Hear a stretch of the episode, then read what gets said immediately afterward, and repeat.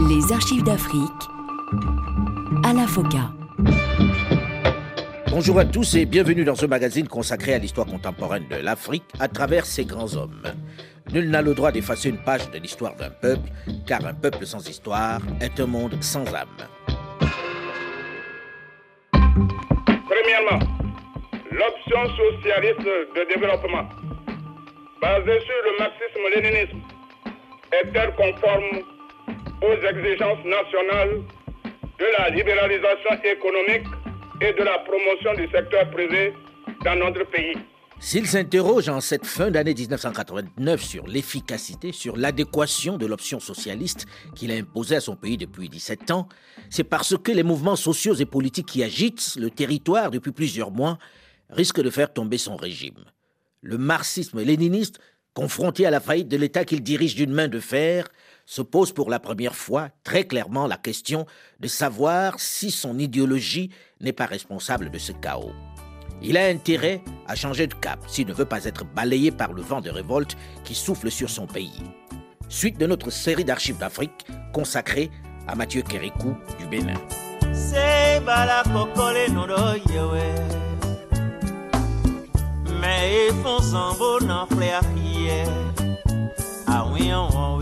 sechekunji moya deu. Zona boro jebi jiwele nana kuno ji.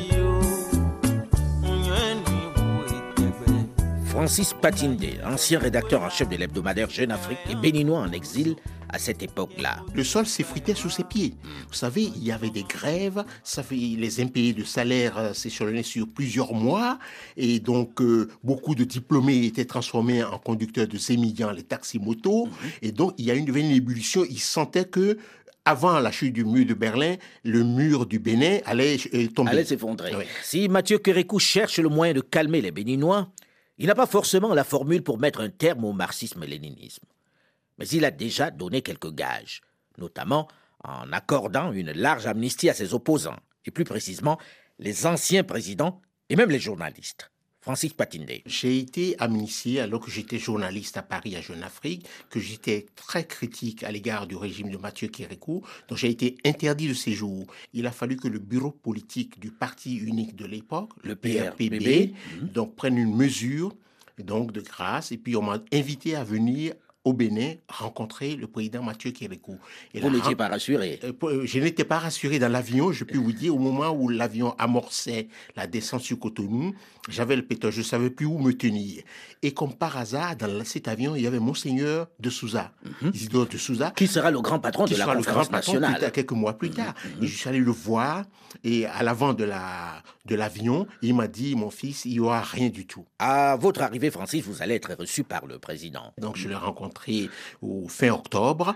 Et donc, il m'a reçu. Il m'a fait d'abord la, la leçon il m'a fait tout un sermon. Il m'a dit, vous avez trahi notre cher et beau pays, le Bénin, et maintenant vous avez fait votre examen de conscience et vous êtes revenu. c'est comme ça que c'est présenté. C'est comme ça que c'est présenté alors que j'ai été invité. Vous étiez dans la repentance. Oui, absolument, j'étais dans la repentance. Donc c'était, j'ai pris ça comme euh, le sermon d'un père à un fils rebelle. Mhm. Donc j'ai accepté tout ce qu'il a dit, et voilà. Cette amnistie, même si elle a détendu l'atmosphère, n'a pas pour autant calmé la rue. Il faut dire que la crise est profonde il faut trouver un cadre de dialogue. En 1989, les participants d'une table ronde qui se tient à Versailles émettent l'idée d'organiser une conférence qui permettra aux Béninois de se concerter et de trouver une solution pour sauver leur patrie. L'idée séduit et bénéficie du soutien du président François Mitterrand, qui va convaincre son homologue Mathieu Kérékou. Non sans mal, puisque les radicaux, les caciques du parti, n'en veulent pas. Francis Patinde, journaliste à cette période-là, à Jeune Afrique. Il y a eu cette réunion de Versailles à laquelle j'étais. C'était organisé par un homme d'affaires qui, est devenu opposant politique. Et donc tous les Béninois, en tout de la France, de la Belgique, étaient là-bas. Euh, mais je pense également, euh, Mathieu Kirikou est quelqu'un d'extrêmement intelligent. Il a senti venir la chose. Il s'est dit, ben, je ne vais pas me laisser emporter. Il vaut mieux anticiper. D'abord, il y a eu au mois d'août, je crois, le changement de gouvernement. Mhm. Il a fait appel à des gens comme euh, euh, Robert Dossou, éminent juriste, euh, militant des droits de l'homme. Donc, en, le chargeant, en le priant de piloter l'opération, que l'opération soit sous contrôle. Il y a eu l'action. Mais c'était pourtant pas un très proche Dossou. C'est une ouverture déjà, le choix de C'est une ouverture. Faire appel à Moed Dossou, qui est connu un peu partout en Afrique et mm. hors d'Afrique, c'était déjà une prouesse en soi. Mm. Ça veut dire c'était euh, c'était un peu de faire un pied de nez à ses copains du Parti unique, ses mm. copains marxistes-léninistes. Il y a également, il faut signaler effectivement l'activité, l'activisme de l'ambassadeur de France euh, au Bénin à l'époque, Azaïs. Azaïs, Guy Azaïs, qui a travaillé le président au corps, qui était tout le temps avec lui pour le conduire à, réviser ses, dogmes. On l'appelait déjà le gouverneur à cette période-là. Absolument. Hein.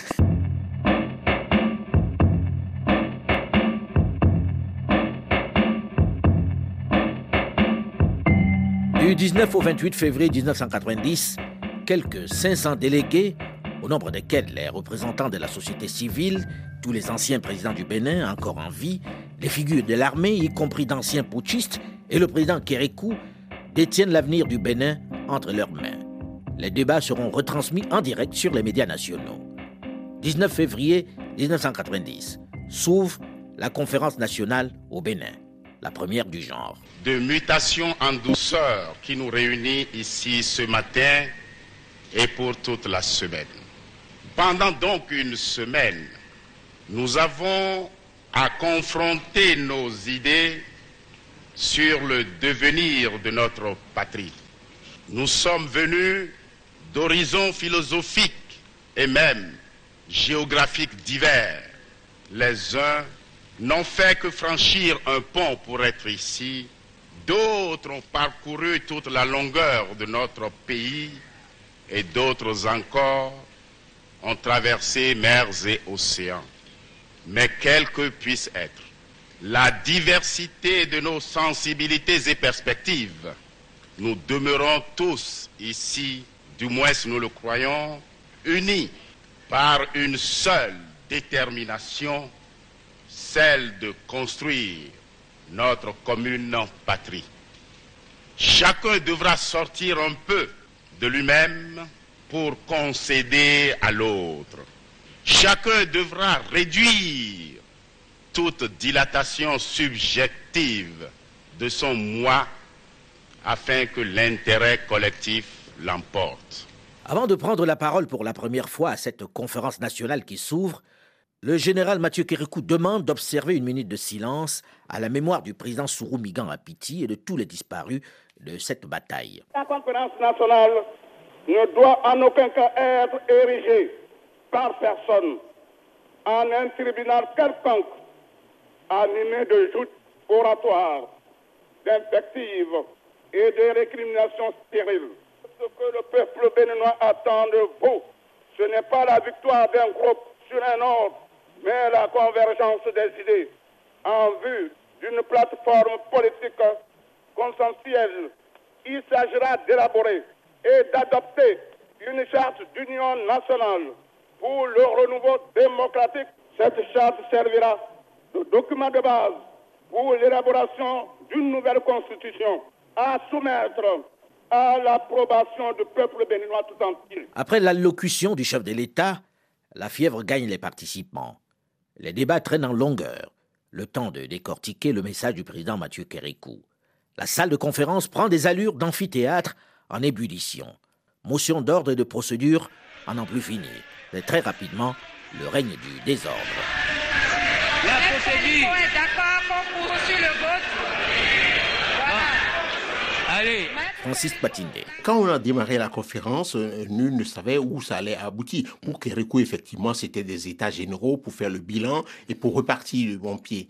Mais c'est au fur et à mesure que les journées passaient, que le travail se passait, que les gens ont décidé de déclarer la conférence euh, indépendante, autonome. La conférence nationale démarre dans un climat tendu. Tous les anciens veulent le départ de Mathieu Kérikou. Le grand déballage à Cotonou pour cette conférence nationale qui s'est ouverte hier sous la protection d'ailleurs des batteries antiaériennes et autres déploiements de forces de l'ordre. Alors nous entendrons dans un instant les positions d'un certain nombre de participants, de personnalités, mais tout de suite les détails de ce matin. Le présidium vient seulement d'être élu il y a quelques minutes avec à sa tête monseigneur Dessouza, l'archevêque coadjuteur de Cotonou qui a d'ailleurs été acclamé. Mais Christophe Boisbouvier, les travaux avancent lentement. Alors pourquoi tout bloque sur une phrase, la voici. la conférence nationale proclame sa souveraineté et la suprématie de ses décisions. C'est une petite phrase décisive qui n'était pas prévue dans le règlement intérieur jusqu'au moment, hier après-midi, où un médecin sans étiquette politique, le professeur Alexis Umtodji, s'est levé et l'a proposé. Depuis cet instant, c'est la confusion. Les délégués, dans leur majorité, veulent introduire cette phrase et l'ont votée ce matin à main levée dans un énorme tohu-bohu. Mais il y a de fortes résistances. Dans la salle d'abord, où des délégués d'extrême gauche craignent que la conférence, une fois souveraine, mette au panier la révolution marxiste.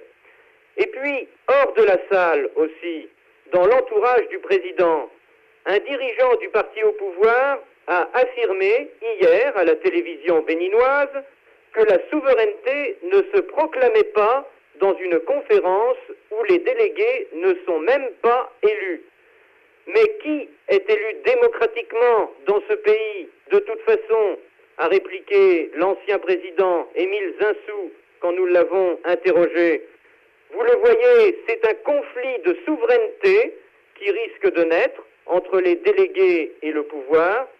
Quand un membre de la conférence a invité ses collègues à prononcer un nouveau serment du jeu de paume hier, eh bien, on s'est presque cru un instant en 1789. Christophe Wabouvier, Cotonou, RFI. Francis Patindé. Tous voulaient que Kérékou s'en aille, que le régime s'en aille tout de suite euh, et tout. Mais il y a des gens un peu plus raisonnables qui ont trouvé que il fallait maintenir Kérékou, mais et puis euh, le lui euh, lui donner une porte de sortie honorable, de sortie honorable et le former un gouvernement d'union à ses côtés avec un premier ministre. Ce sera d'ailleurs le, le euh, Nicéphore Soglo.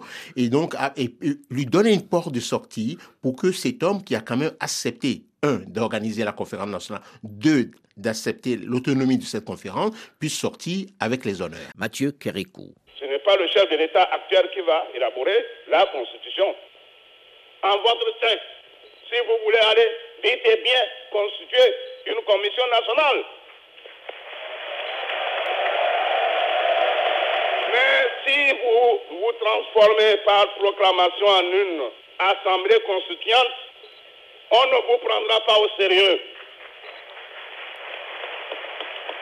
Si vous voulez que les différentes sensibilités commencent à faire l'apprentissage des responsabilités au sein d'un gouvernement, nous sommes en mesure de remanier le gouvernement après vos travaux.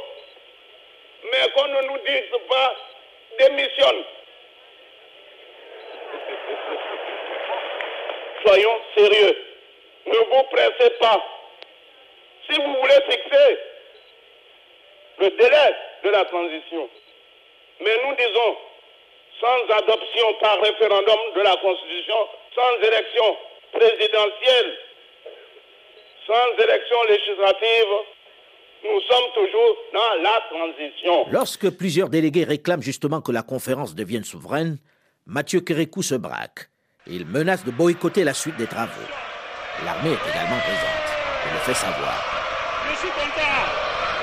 Mais maintenant, cessez de déblatérer sur le compte de l'armée. Tant qu'on était dit, il le fait. Vous avez prié parce que vous voulez déjà, vous couchez déjà chez les anciens présidents. Vous cherchez les pauses. Vous oubliez l'armée, mais l'armée sera encore là.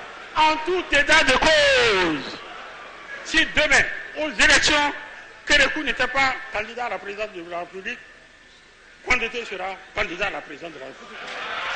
La menace est sans ambiguïté et les conférenciers ne se laissent pas intimider. Kondete a, a, menacé de faire un coup d'État. Je dis qu'il est professionnel de, de coup d'État et que s'il le, dit, il le fera. Et qu'il a certainement des moyens. Nous ne pouvons pas laisser la population, encore une fois, victime d'un coup d'État de Condété. Voilà notre, souci. Les présidents Émile Derlin Zinsou et Hubert Maga ne vont pas se laisser intimider par ces menaces. Ils prennent tour à tour la parole pour répondre à ce qui est dit. Je voulais dire simplement que on veut nous mener sur une pente il y a certainement des gens qui veulent que cette conférence échoue. Je ne les y aiderai pas. Merci. J'ai toujours dit, et ce n'est pas par peur, je ne veux pas voir couler du sang dans ce pays. J'ai été chef d'État et personne ici ne peut le dire. Je n'ose pas croire que nos frères des forces armées ne nous ont pas tendu un piège et que le marché que nous sommes en train de conclure avec eux n'est pas un marché de dupes. Comme je l'ai annoncé ce matin, la situation est très importante. Nous sommes responsables de ce qui se passera demain. Plaise le ciel qu'aucun bain de sang, qu'aucun bain de sang ne nous éclabousse et ne nous emporte dans ces flots. Ces propos du monseigneur Isidore de Souza traduisent bien la crainte qui prévaut dans cette salle de conférence. Francis Patinde. Mais on avait peur de deux choses. Ce qui, moi, j'étais à la conférence nationale, mais comme journaliste. il y avait, on avait peur de deux choses. De l'armée, parce que l'armée était encore aux mains des caciques du régime.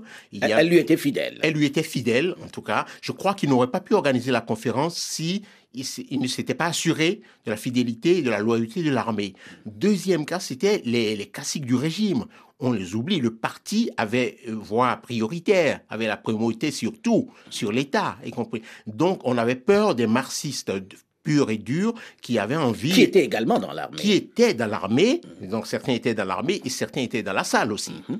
Et donc, mais habilement, avec des négociations, il y a eu une conjugaison du clergé, du clergé pas seulement catholique, hein, mhm. du clergé dans, sa totalité. Puisque toutes les confessions étaient représentées, étaient à, représentées à la conférence nationale. Plus euh, les francs-maçons du Bénin, qui ont décidé que, bon, il fallait un gars, il fallait quelque chose de supérieur, aller passer du chaos actuel, parce que c'était une forme de chaos quand même social, mhm. à quelque chose de plus positif, un exemple pour l'Afrique. Mardi 20 février 1990, on est un peu dans l'impasse. Les débats s'enlisent. Mathieu Kérékou, installé devant son téléviseur, appelle de chez lui pour parler aux responsables de la conférence nationale. Il souhaite venir s'exprimer le lendemain à 11 heures devant les conférenciers. À peine installé à la tribune, il dit Nous sommes venus nous confesser. Ce type de conférence est rare en Afrique. Et la fierté du Bénin, c'est d'avoir dans cette salle ses anciens présidents. Il ne faut pas trahir l'Afrique. Si cette conférence échoue, le Bénin tombera dans le chaos. Il faut que cette conférence aboutisse à des résultats concrets et applicables sur le terrain. Personne ne peut tricher avec son prochain. Personne. Il n'y a pas de grande manœuvre politique ou intellectuelle à entreprendre dans cette salle. Nous voulons, en ce qui nous concerne, en finir avec les coups d'État civils ou militaires. Mais si l'histoire devrait un jour nous prouver le contraire, alors, monseigneur, nous pensons que vous n'hésiterez pas à accepter de nous confesser. La tension va rapidement tomber du côté du général Mathieu Kérékou. Sur les conseils très habiles de Monseigneur Isidore de Souza, le prélat catholique qui préside la conférence, il se ravise et revient en pleine nuit, à 23 heures, pour annoncer qu'il accepte que les futures décisions de la conférence s'imposent à lui. Et au cours de cette intervention, il va changer de visage. C'est un autre personnage, une autre facette de Mathieu Kérékou que les conférenciers et l'ensemble des Béninois vont découvrir comme nous allons le voir dans la suite de cette série d'archives d'Afrique spéciale Mathieu Kérékou. Qu'est-ce qui va sortir de cette expérience inédite qui polarise l'attention de tout un peuple et même de l'Afrique entière qui est secouée de part en part par des velléités de liberté? Rendez-vous juste après le journal dans une dizaine de minutes pour la suite d'Archives d'Afrique. À très vite.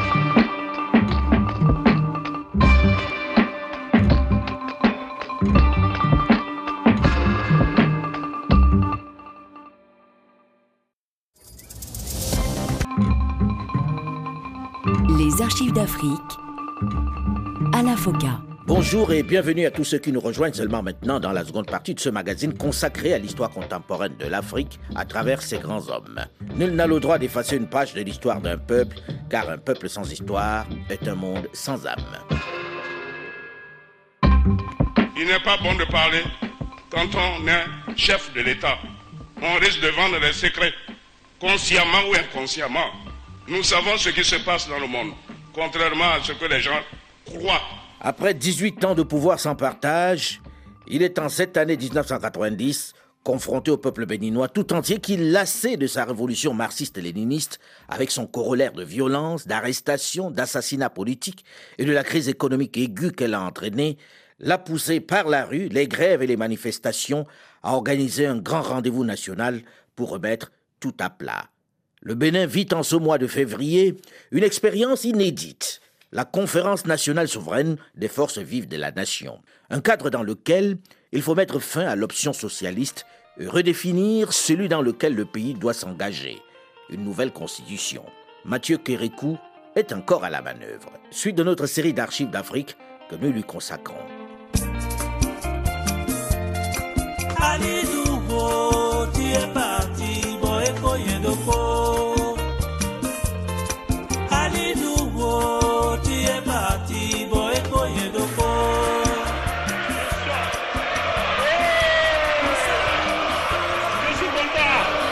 Maintenant de déblatérer sur le compte de l'armée. Tant qu'on était dit, il le fait. Vous avez prié parce que vous voulez déjà, vous couchez déjà chez les anciens présidents. Vous cherchez les pauses. Vous oubliez l'armée, mais l'armée sera encore là. En tout état de cause, si demain, aux élections, Kérékou n'était pas candidat à la présidence de la République, Kondete sera candidat à la présidence de la République. Je voulais dire simplement que on veut nous mener sur une pente.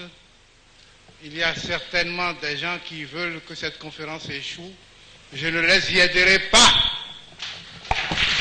Merci. J'ai toujours dit, et ce n'est pas par peur, je ne veux pas voir couler du sang dans ce pays.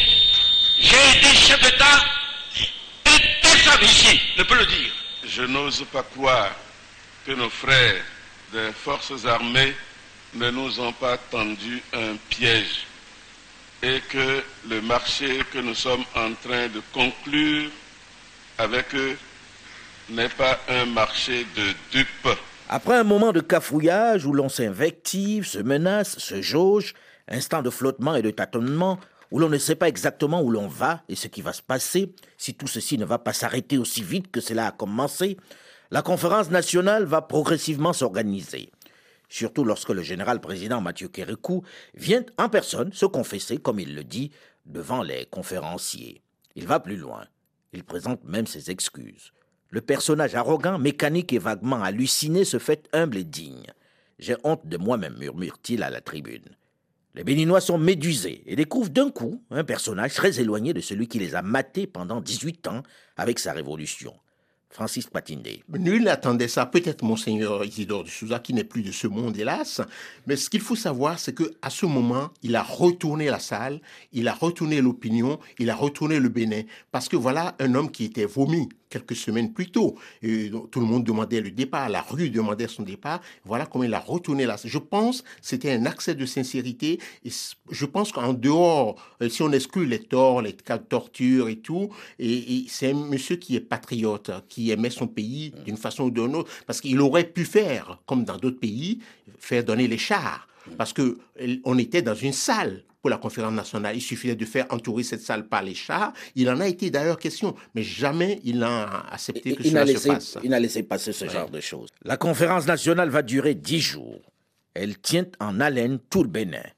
Nicéphore Soglo. La conférence nationale institue un modèle, un paradigme nouveau qui mérite certainement d'être approfondi et pris en compte par une réflexion sur la paix qui tenterait aujourd'hui de tirer parti de de toutes les régions du monde. En dix jours seulement, cette institution d'un genre nouveau en Afrique provoque un profond bouleversement de la vie et des conceptions politiques du pays. Le 28 février 1990, la conférence s'achève. Elle instaure une transition politique avec un gouvernement qui a pour mission, sur une période d'un an, de faire adopter une nouvelle constitution dont les grandes lignes ont été acceptées par la conférence, d'organiser des élections et de faire élire un nouveau président de la République. La conférence fait du libéralisme la nouvelle doctrine de l'État. Elle propose La nomination d'un Premier ministre pour seconder le général Mathieu Kérékou, maintenu à la présidence mais vidé de l'essentiel de ses prérogatives. Pourtant, le chef de l'État accepte de se plier à ses décisions bien qu'elles le dépouillent de l'essentiel de son pouvoir. Il prend l'engagement de respecter toutes les dispositions arrêtées. Aujourd'hui, mercredi 28 février 1990, nous prenons à témoin le peuple béninois tout entier en affirmant solennellement notre engagement à faire mettre en œuvre de manière réaliste toutes les décisions issues des travaux de la conférence nationale des forces libres de la nation. 488 conférenciers se réunissent pour désigner le Premier ministre. Ils choisissent Nicéphore Soglo. Francis Patinde, journaliste béninois. Les hommes politiques qui visaient loin, qui voulaient euh, de la présidence de la République, qui se voyaient déjà président, ne se sont pas battus pour avoir ce poste. Donc on a laissé, il fallait trouver quelqu'un qui n'ait pas trop d'ambition dans le court terme. Et donc, le choix, finalement, c'est, il y a eu quelques candidats, mais celui qui avait le plus de factures, de plus de, de, de, celui qui était connu sur le plan international, qui avait la plus grande notoriété dans le monde de la finance. Parce qu'il avait travaillé à la, Banque mondiale, mais surtout, il avait été ministre déjà euh, à l'indépendance, jeune ministre. Donc, euh, quelques années après l'indépendance, donc on a, on a laissé la place à Nicéphore Segura en sachant pertinemment que les institutions euh, le, Premier ministre de transition ne peut pas se présenter à la prochaine élection. Ce qui est une erreur, puisque rien ne l'interdit. Surtout que la conférence nationale a aussi, au passage, instauré une règle de 70 ans maximum, qui écarte d'entrée plusieurs anciens chefs d'État. Hubert Maga, premier président de l'ancien Dahomey, ainsi que le docteur Émile Derlin Zinsou et Justin Aomadegbe, qui caressent tous encore quelques ambitions politiques, sont exclus.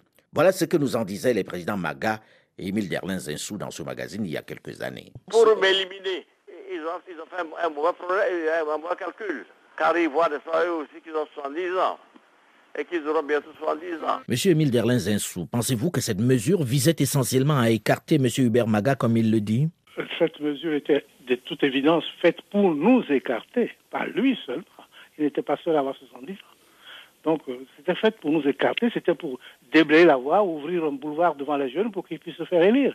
Ils avaient le sentiment, à tort ou à raison, que si l'un d'entre nous était candidat, ça leur barrait la route.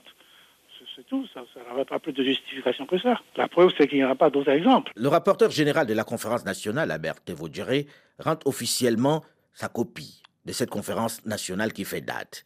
Jamais un peuple n'avait ainsi organisé sans effusion de sang sa révolution démocratique. Tout observateur attentif auprès de vous ces derniers jours aura ressenti avec une intensité profonde qu'une nation, qu'un peuple plongé dans la nuit s'arc-boutait soudain autour d'un même radeau, d'une même chaîne, prenait appui sur sa dernière chance de survie et brisait ses liens, se libérait et sortait rayonnant, le visage en larmes et en sang, méconnaissable peut-être, mais définitivement vivant. Vous vous attendez donc à ce que je vous dise dans ce rapport les piqûres d'épines ressenties, mais surtout les fleurs ensemble abassées. La première belle gerbe, c'est la conférence nationale elle-même. Nul ne pouvait y croire. Chacun de nous ici a émis ou partagé ses doutes et ses craintes, et même sa certitude qu'il s'agissait d'un piège. Un de ces nombreux pièges que les pouvoirs en difficulté imaginent facilement pour reprendre leur souffle et poursuivre leur emprise sur des peuples asservis. Monsieur le Président de la République, sachez que la nation entière vous est reconnaissant pour cet acte de courage politique.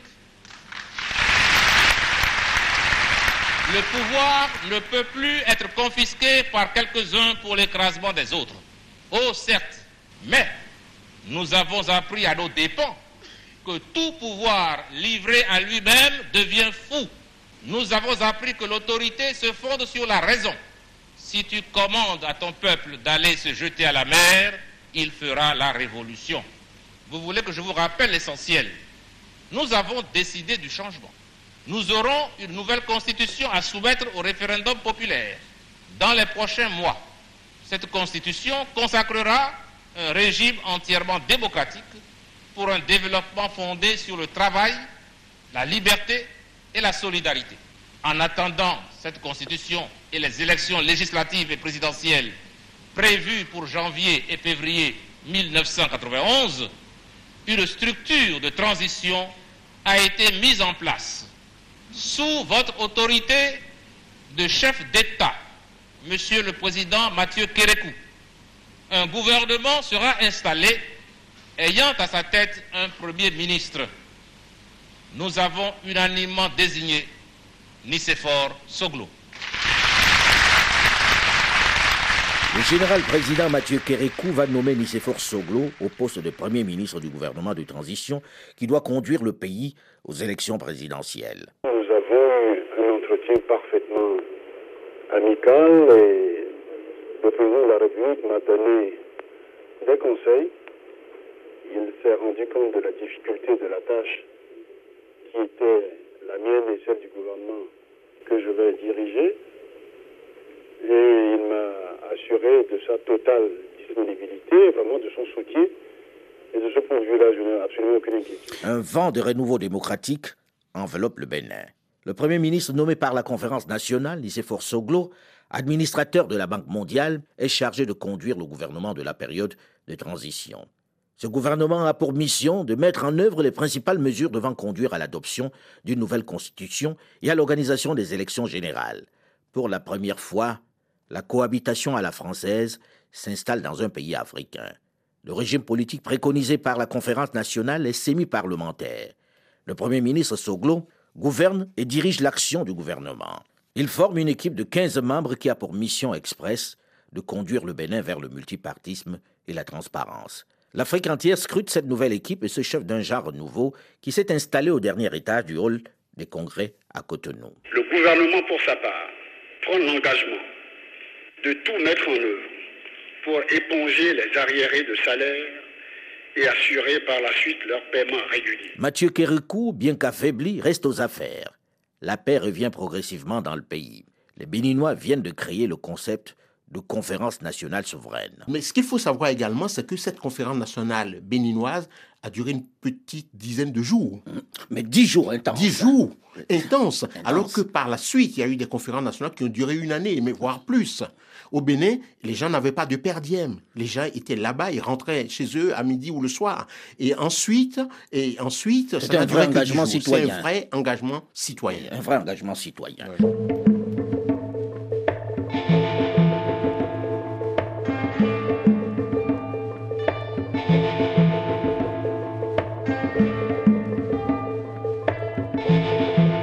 Il y aura normale de la France à l'égard des pays d'Afrique. Il est évident que cette aide traditionnelle, déjà ancienne, sera plus tiède en face de régimes qui se comporteraient de façon autoritaire sans accepter l'évolution vers la démocratie et qu'elle sera enthousiaste vers ceux qui franchiront ce pas avec courage et autant qu'il leur sera possible. Lorsque le président Mathieu Kérékou arrive à la Bolle en ce mois de juin 1990, il est serein. Le discours de François Mitterrand ne s'adresse plus à lui. Il a réussi à anticiper sur l'exigence de démocratie dont parle le chef de l'État français. Mathieu Kérékou donne même des leçons. La démocratisation dans les pays du tiers-monde, dans les pays sous-développés, c'est aussi un passage incontournable. Parce que c'est quoi? La démocratisation du pouvoir c'est la mobilisation de toutes les forces vives de la nation, quelles que soient les sensibilités politiques de chaque citoyen. C'est ça. Il faut se sentir libre. Il ne faut pas avoir des citoyens hors du territoire national qui se réclament être des opposants du régime. Nous avions, nous, fait table rase de cela. Nous sommes conscients que le multipartisme, c'est une forme de démocratisation. Mais à l'étape actuelle, il faut être aussi honnête et reconnaître que le niveau de développement des pays du tiers-monde, pour la plupart, ce niveau est tellement bas que la démocratisation rencontrera des difficultés sur le terrain. Il y a des gens qui disent euh, Mathieu Kérékou n'a pas d'avenir dans euh, la future démocratie béninoise. Qu'est-ce que vous répondez à ces gens-là? Nous disons, nous n'avions pas peur, nous, d'aller aux élections avec les autres candidats si le peuple estime que nous ne remplissons pas les conditions. si nous sommes battus aux élections, alors nous allons accepter le verdict du peuple. L'essentiel, c'est que pour le moment, nous ne vous donnerons pas notre pensée. Sera-t-il candidat, ne sera-t-il pas candidat Alors nous disons, attendez le moment venu. Parce que précipiter les événements, après on n'arrive pas à savoir ce qu'on veut. Nous ne sommes pas un président à vie. Vous n'êtes pas président à vie, ça veut dire que l'an prochain, vous ne serez plus président? L'an prochain. Nous sommes déjà l'an prochain. Mais attendez les élections. Est-ce que vous seriez prêt, par exemple, si vous ne vous présentiez pas vous-même, à voter pour un autre candidat, votre Premier ministre, par exemple? Mais pourquoi le Premier ministre? Est-ce qu'il vous a dit qu'il est candidat? S'il est candidat, je vote pour lui. Pourquoi pas?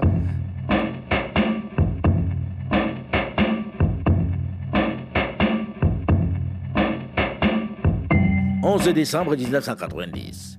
Une nouvelle loi fondamentale, celle de la Ve République, est promulguée après son adoption par voie référendaire. Elle reflète bien les décisions de la conférence nationale. Prochaine échéance, la présidentielle. Nicéphore Soglo est candidat. Mathieu Kérékou aussi. Pleinement conscient de la responsabilité qui nous incombe dans la préservation de la paix sociale de la stabilité politique, de l'unité et de la cohésion nationale, soucieux de sauvegarder l'intégrité territoriale et de garantir l'enracinement, la consolidation et la pérennité du renouveau démocratique que nous avons ensemble initié fermement résolu à contribuer au rassemblement de toutes les forces et de toutes les énergies créatrices pour la poursuite de l'exaltante œuvre de construction nationale et de redressement de notre économie, nous avons décidé de solliciter la confiance et les suffrages du peuple béninois pour être élu aux fonctions de président de la République lors du scrutin du dimanche 10 mars 1991. Après l'échec qu'il vient de connaître, après le rejet de sa révolution qui s'est soldé par l'instauration du multipartisme et d'un gouvernement de transition, qu'est-ce qui peut ainsi persuader le général Mathieu Kérékou qu'il a ne serait-ce qu'une infime chance d'être élu dans un véritable scrutin pluraliste? Quelles sont ses chances de briguer un nouveau mandat en ces débuts d'année 1991 nous en parlerons la semaine prochaine dans la suite de cette série d'archives d'Afrique spéciale Mathieu Kérékou. Mais en attendant, vous pouvez réécouter cette émission sur le site du RFI à la rubrique Les émissions ou sur archivesdafrique.com, mais aussi sur votre portable en téléchargeant gratuitement l'application Archives d'Afrique sur Google Play ou sur iOS. Delphine Michaud, Olivier Raoul et Alain Foucault, nous vous donnons rendez-vous la semaine prochaine, même heure, même fréquence, pour la suite de cette série d'archives d'Afrique spéciale Mathieu Kérikou. Tout de suite, une nouvelle édition du journal sur Radio France Internationale. À très vite.